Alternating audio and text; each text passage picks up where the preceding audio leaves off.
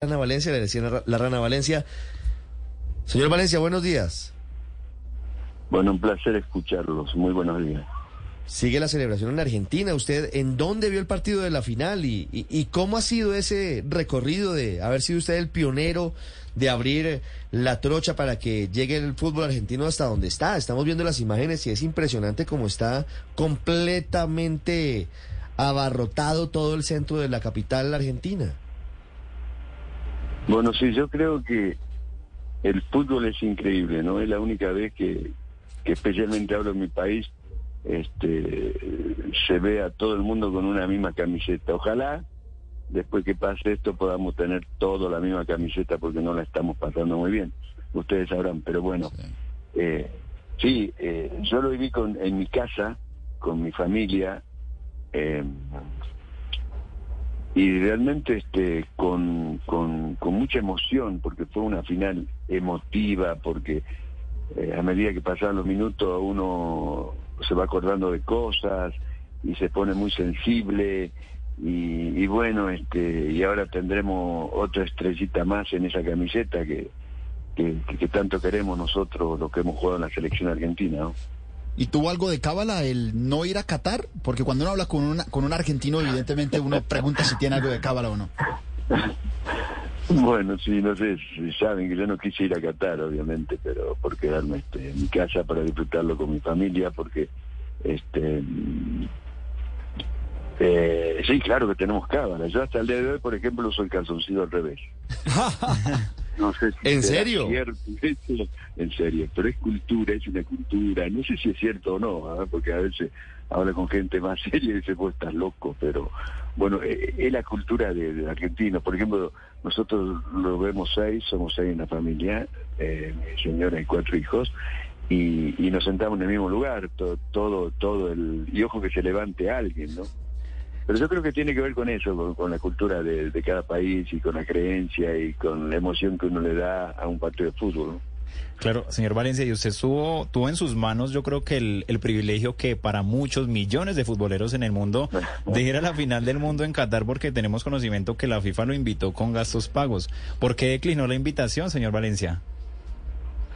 No, primero que, que no es por estar solo por la final. Eh, a nosotros AFA nos invitó para ir a ver el, Mundial de Qatar y, bueno, mm, no sé, primero, a ver, eh, yo soy una persona muy especial en ese sentido, yo soy muy cariñoso, muy afectuoso, no digo que los otros demás no sean, pero yo eh, priorizo otras cosas que, que, por ejemplo, ustedes saben que yo cuando salimos campeón en el Mundial del 78, yo después del partido no toqué en la Copa, me fui a mi casa, le pedí permiso al técnico que me decía que estaba loco, pero yo quería volverme a mi casa. Yo nací en San Salvador de Jujuy, vivo en Córdoba.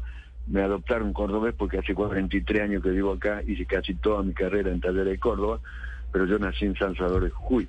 Entonces después de, de, que salimos campeones, el César Menotti no entendía nada, yo me quería estar con mi mamá, estar con mis amigos, hablarlos a ellos y bueno, ya se fue, me fui. Y después esto de, también cuando me querían llevar a, Real Madrid, yo dije, no, me quedo acá en Córdoba porque estaba en el mejor equipo del país.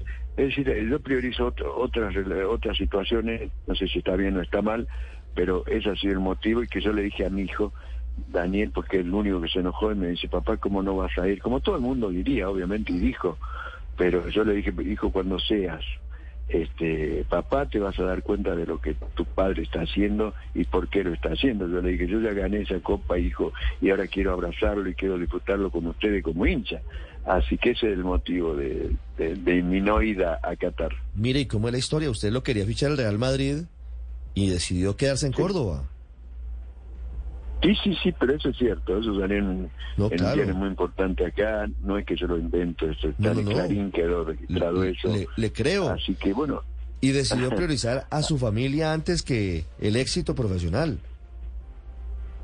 Sí, pero yo era exitoso acá en mi país, que eso yo creo que eso no tiene precio. Claro, claro. Eh, ser exitoso en tu país, en tu lugar, donde vos te tratan bien, te quieren, te aman y tenés cerca, cerca. Y no me arrepiento porque a medida que van, yo tengo 67 años, a medida que van pasando los años uno es más sensible y cada vez quiere estar más cerca de todo, porque con esta, con esta desgracia que tuvimos de, de, este virus, de miércoles que, que no ha llevado muchos amigos, eh, compañeros míos se fueron, como por ejemplo Leopoldo Casinto Luque, este, René Houseman.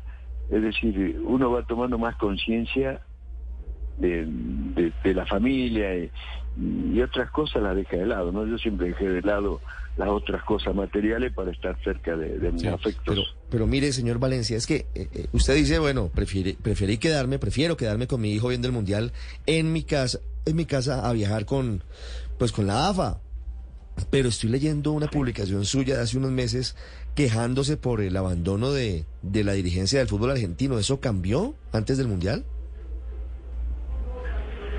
Eh, más que de la dirigencia con este con este presidente a nosotros no, nos está ayudando un poco porque yo le voy a comentar algo muy íntimo, por ejemplo, nosotros no teníamos obra social. La obra social esa que ya es grande, uno la necesita más que nunca. Y, y yo creo que eso es lo más importante, eso la salud es lo más importante, después lo otro no, que nos paguen o no nos paguen, o si merecemos una pensión, no, no sé, pero yo creo que la salud es más importante. Cuando vino este señor Tapia, este, empezaron a cambiar un poco las cosas. Nosotros con Grondona la teníamos bastante complicada, pero ahora, y no entendíamos eso, porque siempre le decíamos, don Julio, si antes a don Grondona, si antes la selección valía 100 mil dólares, ahora vale 2 millones de dólares, ¿cómo no van a tener consideración? No todos los jugadores este, eh, son millonarios, pero es, es, algo que le corresponde a, a los jugadores que han participado de eso por, por, lo que hicieron, por lo que hicieron valorizar a, la selección. Pero no, no, no, no, yo, yo dije que eh, como es todo muy mediático, de pronto nosotros, los del 78, no somos muy reconocidos. Por ejemplo, ahora, que ustedes vieron, creo que es por protocolo que la copa la llevaban este Pumpido y Batista.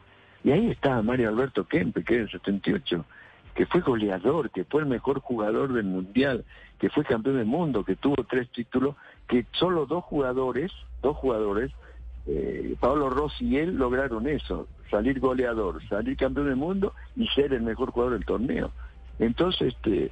¿Y por qué, por qué no fue Kempes? ¿Por qué no llevaba la Copa del Mundo? No sé, no sé. Creo que por protocolo. Yo creo que por protocolo lo, lo no sé, la verdad pero fíjese que ahí me da la razón. Estaban dos campeones, pero del 86. Sí, podían tener uno del 76. estaba Pumpido y el Checho Batista, que fueron campeones en el 86. Y no estaba representado el primer título, el que abrió el camino. Sí, por eso. Y, Mario estaba ahí, ¿eh? Y Mario estaba ahí porque varias veces lo enfocaron. Bueno, nosotros tenemos un grupo de WhatsApp y obviamente que, nadie está contento con todo eso.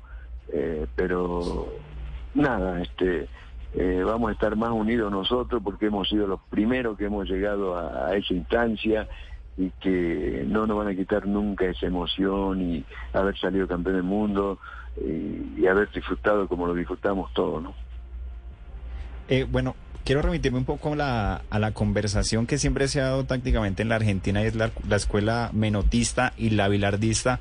Ahora hay que hablar de la, de la escaloneta. ¿Qué diferencia ve usted en los tres equipos campeones del mundo? No, primero, eh, a mí las comparaciones, por ejemplo, siempre me dicen Maradona o Messi, y yo digo Valencia. ¿Eh? Porque yo también, este, lo que pasa es que soy del interior, es verdad, y, yo jugué el mundial. Claro. Este, entonces, yo siempre digo esas cosas, ¿no? Por ejemplo, eh, te puede gustar lo de Menotti, te, no te puede gustarlo, pero han logrado cosas muy importantes para, para el fútbol argentino, salir campeón del mundo, te guste o no te guste. Y en esta selección, voy a comentar algo, a lo mejor usted, pero que, que no lo hacen público, porque todo el mundo habla de la escaloneta, pero gracias a César Luis Menotti, que él fue quien eligió este hermoso grupo de, de la selección, este eh, muy poco hablan de, César, ¿no? Obviamente que, que, esto es, eh, han formado un grupo excelente y, y bueno, es un técnico que, que, que se hizo lo que él pensaba, y logró lo que él pensaba. Primero creo yo que formó un grupo hermoso, que eso es lo más importante para lograr este eh, su objetivo, ¿no? Y se veía, por ejemplo, en, en esta selección de Scaloni más de Menotti, más de Bilardo o la esencia es, es de Escalón y no para seguir comparándolo, sino por la influencia de tener a César Luis Menotti, digamos, como director de las elecciones?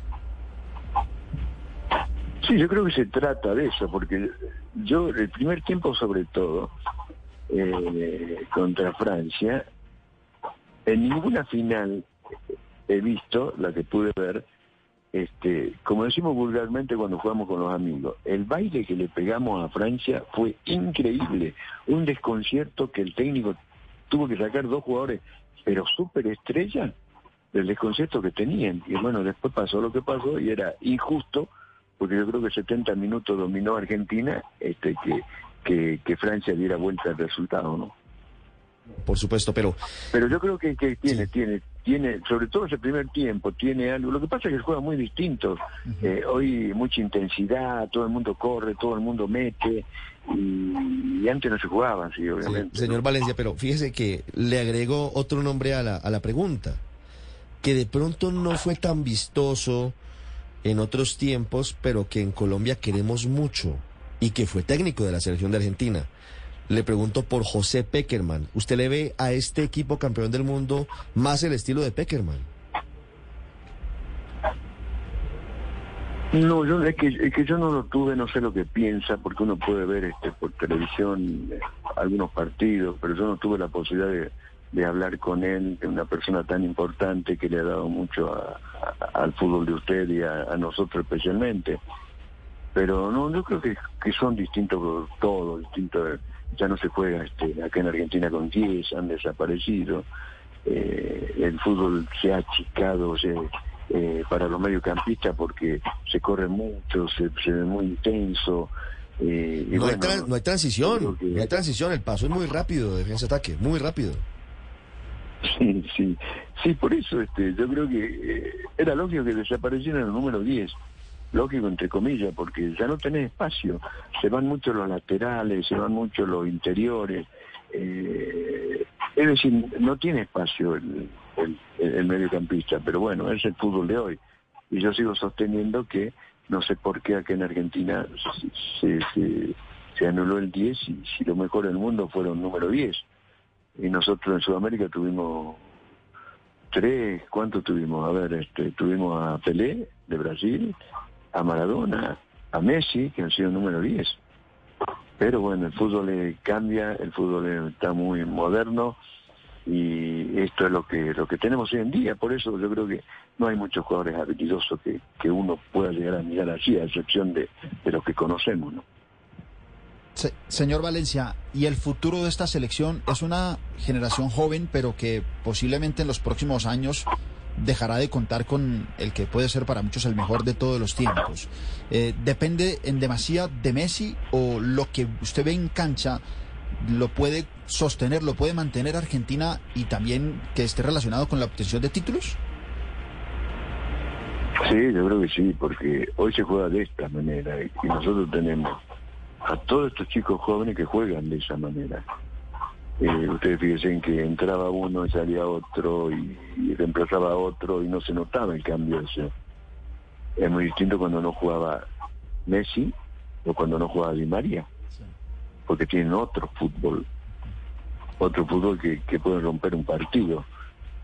Pero estos chicos, como se juega hoy en el fútbol, mm, eh, son espectaculares, tienen un físico maravilloso, eh, tienen parece 20 pulmones, eh, no te dejan dar vueltas, se presiona mucho, y bueno, yo creo que vamos a seguir porque ahora tenemos una espalda muy grande, ahora eh, somos otra vez campeones del mundo y eso te ayuda psicológicamente para lograr cosas y seguir este, eh, logrando cosas importantes, ¿no?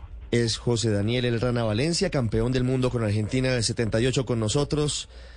Gracias, señor Valencia, un feliz día y felicitaciones también como con todos los argentinos y con ustedes los pioneros de el éxito que hoy tiene el fútbol argentino.